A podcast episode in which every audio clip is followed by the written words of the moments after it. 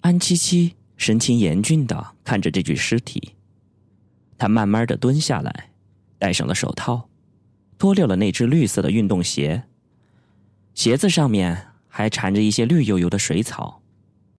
瞬间，他感到心脏像碎了一样的难受。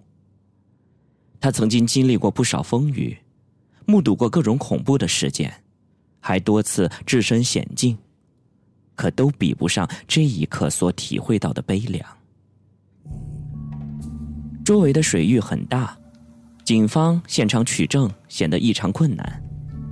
当然，天色越来越晚，无疑又加大了侦破的难度。考虑到种种因素，安七七吩咐周围的人群疏散，尸体被送回了警署接受专家鉴别身份。宋小沫因为受到了严重的刺激，也被送到了医院检查。为什么宋小沫会有这样的举动？他是不是受到了什么暗示？至于岸边的目击证人，也都全部证实，他们赶来找宋小沫的时候，正好撞见他把尸体从湖里面捞出来。为什么时机又是那样的巧合？安七七不由得想起何志颖失踪的经历来，那好像是好些天以前的事情了。而从尸体上可以判别，死者的死亡时间最多只有两三天。凶手为什么没有迟迟动手？难道就是等宋小沫的这次活动吗？安七七带着两位警员和小南一行四人在事发地点搜索着。路上谁也没有说话。哎，七七，宋小沫是凶手吗？小南打破了沉默。你认为凶手杀了人之后，又会暴露出来吗？可这种情势对他们很不利呀。他口口声称说今天早晨遇见了何志颖，但是现在。却又发现了何志颖的尸体，而且尸体却至少是一天以前的。你觉得他说的话又有多少的可信度呢？不等安七七说话，小南又说了一句：“宋小沫今天早晨看到的到底是人还是鬼？”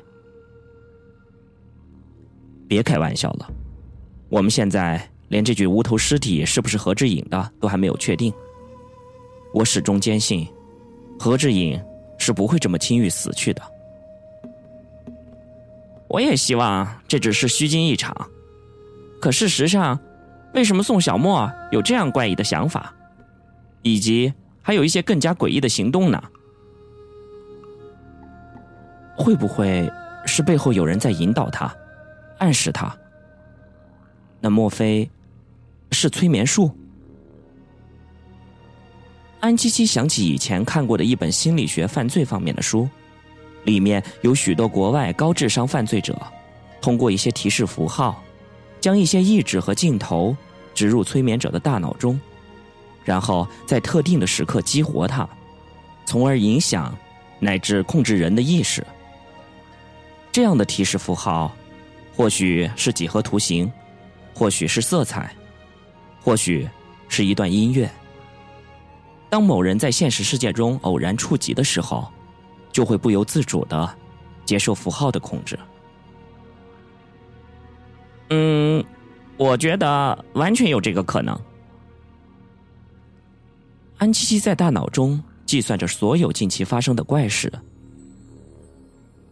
何志颖和宋小沫相继遇见鬼，但事实最后什么都没有。与其说是他们的幻觉，不如假设，他们可能已经被催眠了。有人将一些画面植入他们的大脑当中。按照你说的，这是某人所设下的圈套，使宋小沫眼前的绝境更加的凶险。可以说是想摧毁他的希望。可是另一方面，你想过没有？那些人会不会是宋小沫杀的？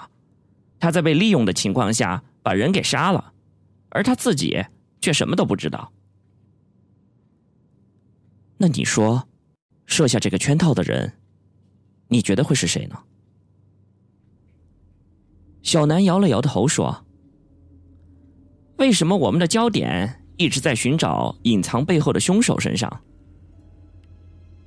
但是却一无所获呢？为什么我们一直因为宋小沫没有杀人动机，而对其疏忽调查呢？因此，我只能做个大胆的假设。”这个宋小沫一直有双重人格，正如白天和黑夜的反差，就像一个长着天使脸孔的恶魔，直到杀人的时候才露出本来的面目。安七七的心里一团乱麻，两人不再说话，一前一后的往前走着。芦苇丛很深，一个人一旦进去，就会消失的无影无踪。周围的道上有一些浅草，显然这一带很少有人践踏过。任何人到这里扔下了尸体，都能够掩人耳目。所幸的是，尸体被发现了，而且正好被宋小沫发现了。但是这一切，又意味着什么呢？湖边的夜晚黑得深邃，远处的山。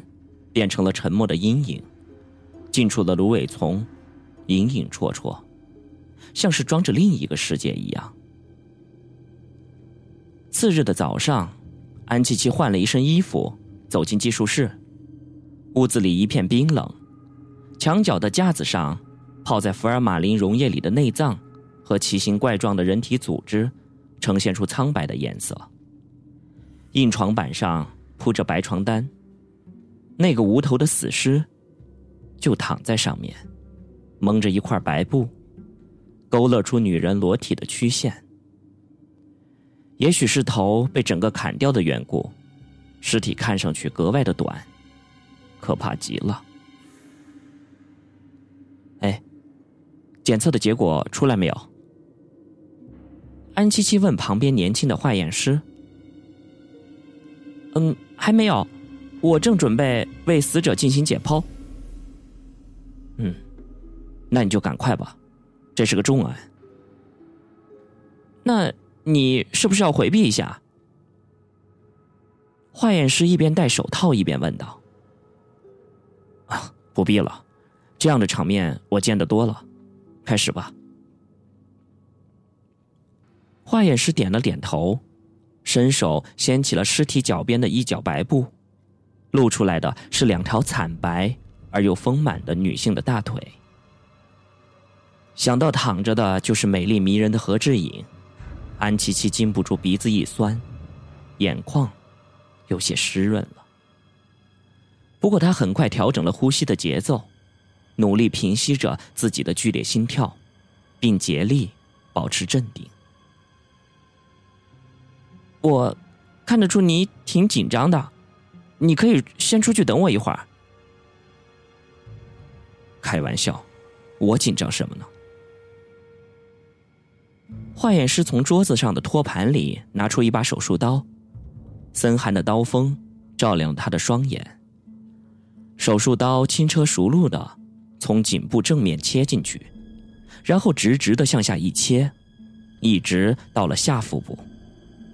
安七七看着解剖台上的尸体中间被划开了一道长长的口子，就像是拉开了一件白色夹克衫的拉链儿紧接着，死者的肋骨被专用的器具折断，并且被拿开，然后是他的肺脏，放到了旁边的盘子里，就像是厨师从锅子里拿出什么刚炒完的菜，放到盘子里准备端给客人食用。不过，死者的肺脏的颜色相当难看。安七七在警校读书的时候是学过解剖学的，而且这一门课的成绩还相当的不错。他看得出，死者是一个经常吸烟酗酒的人，虽然年纪不大，可是肺明显的衰老了。顷刻之间，一个念头似闪电般的在他的脑中掠过。这具尸体不是何志颖的。他又仔细的查看了起来。看着看着，他越来越觉得这不是何志颖的身体。一，何志颖的胳膊没那么粗；二，他手指的样子也不太一样。不是，他，他根本就不是何志颖，这是假的。安七七高兴的跳了起来。化验师还不太明白他的异常举动，满脸诧异的盯着他。而这时候，门打开了，小南拿着一张化验单走了进来。你小子，一大清早怎么跑到这儿来了？怎么不欢迎啊？我刚才去了一下你办公室，你不在，我就猜到你这个工作狂就到这儿了。我是来给你报告一个好消息的。安七七眯着眼睛问道：“是不是鉴定出那具尸体不是何志颖的？你怎么知道的？哼，我怎么就不能知道呢？”安七七的心情大好，可是转眼又陷入了苦思。这件事情到底意味着什么？想想实在是太奇怪了。何志颖失踪了，在湖里发现了一具女尸，可又不是他。那他还是下落不明啊？到底到哪儿去了？而现在，这具尸体的真实身份，又成了一个可怕的谜。这个死者到底是谁？被什么人谋杀？又为什么被扔到了湖里？还有更离奇的，这具尸体的脚上穿着宋小沫所说的鞋子。看来凶手是企图让人把这具尸体错当成何志颖，明显是想把谋杀的罪名嫁祸给宋小沫。到底是谁怀有这么可怕的意图？那这个凶手又是从哪里搞到的尸体？人头又跑到哪儿去了？难道为了陷害宋小沫，把人给杀了？这一切弄得安七七如坠入了无底雾中。既然这个死者正是不是何志颖，那那这个又是谁？安七七紧锁了眉头，想了一会儿，说：“尽快查一下，这几天以内有没有来警局报告失踪的人。”有没有人来认领这具尸体？有必要的话，可以在电视上做个悬赏的通告。好，我现在就去办。哎，对了，安琪琪，我知道，因为这件事儿你操了不少心，现在你可以暂时卸下思想包袱了。但是，这并不能证明何志颖脱离了危险，也不能洗脱宋小沫的嫌疑。这条线索你一定要跟紧。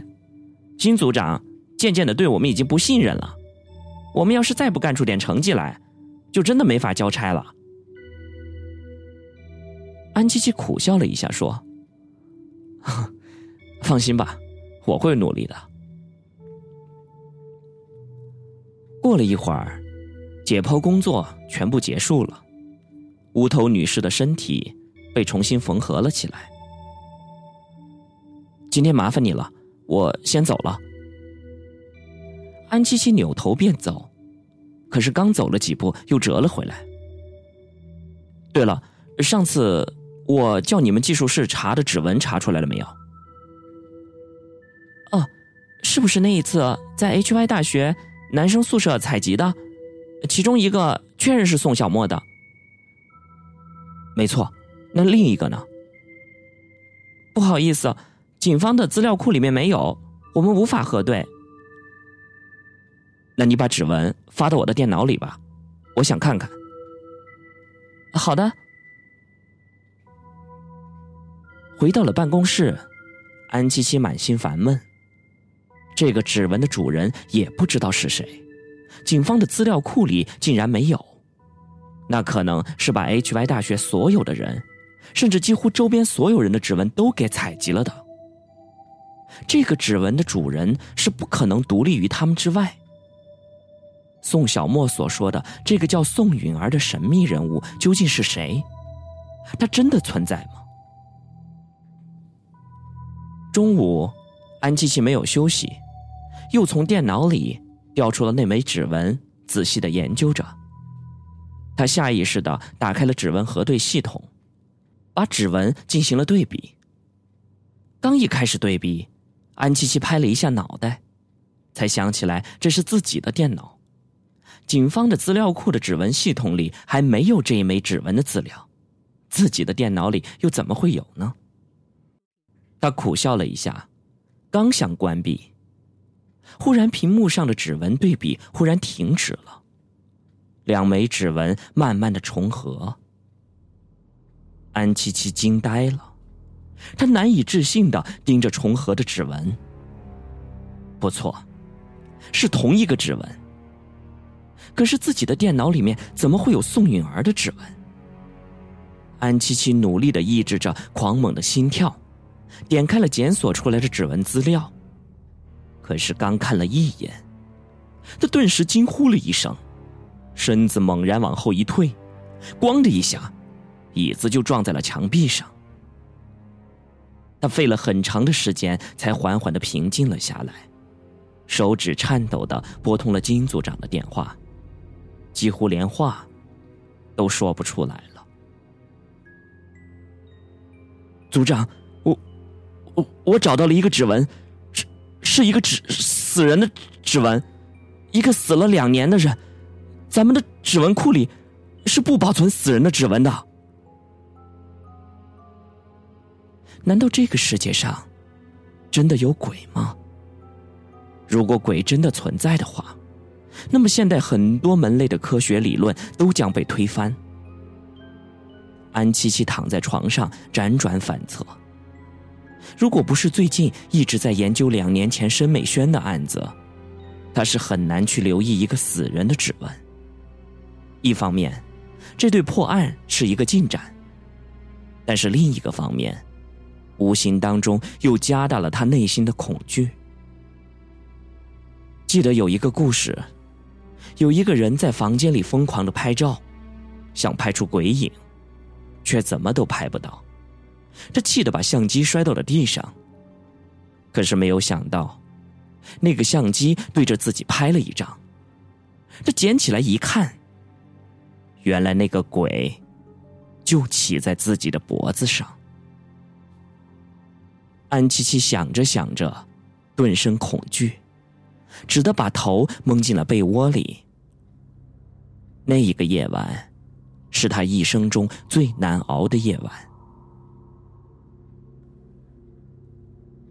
第二天清早，他被小南的电话惊醒。小南在电话里告诉他有重要的情况，要他尽快赶到警局去。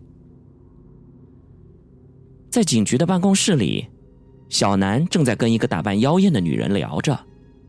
那个女的脸上浓妆艳抹，红红的眼圈留下了两道泪痕。琪琪，你来啦！这位是韩佳人小姐。他证实了那具无头的尸体是他的姐妹的。哦，你好，我叫安七七，是这个案子的主要负责人。安警官，究竟是谁那么狠心啊？韩家人说着说着就泣不成声了。您认识死者？是的，她是我的干妹妹，叫赵小雪。我们是在真情 KTV 认识的。安七七立刻就明白了死者和韩家人的身份，难怪死者的肺脏颜色都变了。他没有深究这些情况，直接就问：“死者的事情你知道多少？”小雪跟我是很好很好的姐妹，她平时挺健康的，就是偶尔觉得有点头疼，开始没有在意。后来去医院一检查，才知道脑子里面长了一个瘤，而且已经是晚期了。那他大概是什么时候去世的？三天前，医院还开了死亡证明，你可以去调查。他在这个城市里面没有什么亲属，后事都是我料理的。说起来还蛮气人的，尸体当夜就停在火葬场的停尸房，到第二天清早准备火化的时候，却意外的发现失踪了。失踪？你是说那具尸体是从火葬场失踪的？是的，那个看管尸体的老头死活都不承认是他弄丢的，还想推卸责任。老头。安七七的脑海中闪过了朴大叔的身影，又问：“那么，韩家人小姐，那你为什么没有报警呢？”警官，尸体丢了，报了警又能怎么样呢？你们警察连活人的案子都忙不过来，会去尽力帮我找一具死尸吗？嗯，您说的是实话，请继续说下去。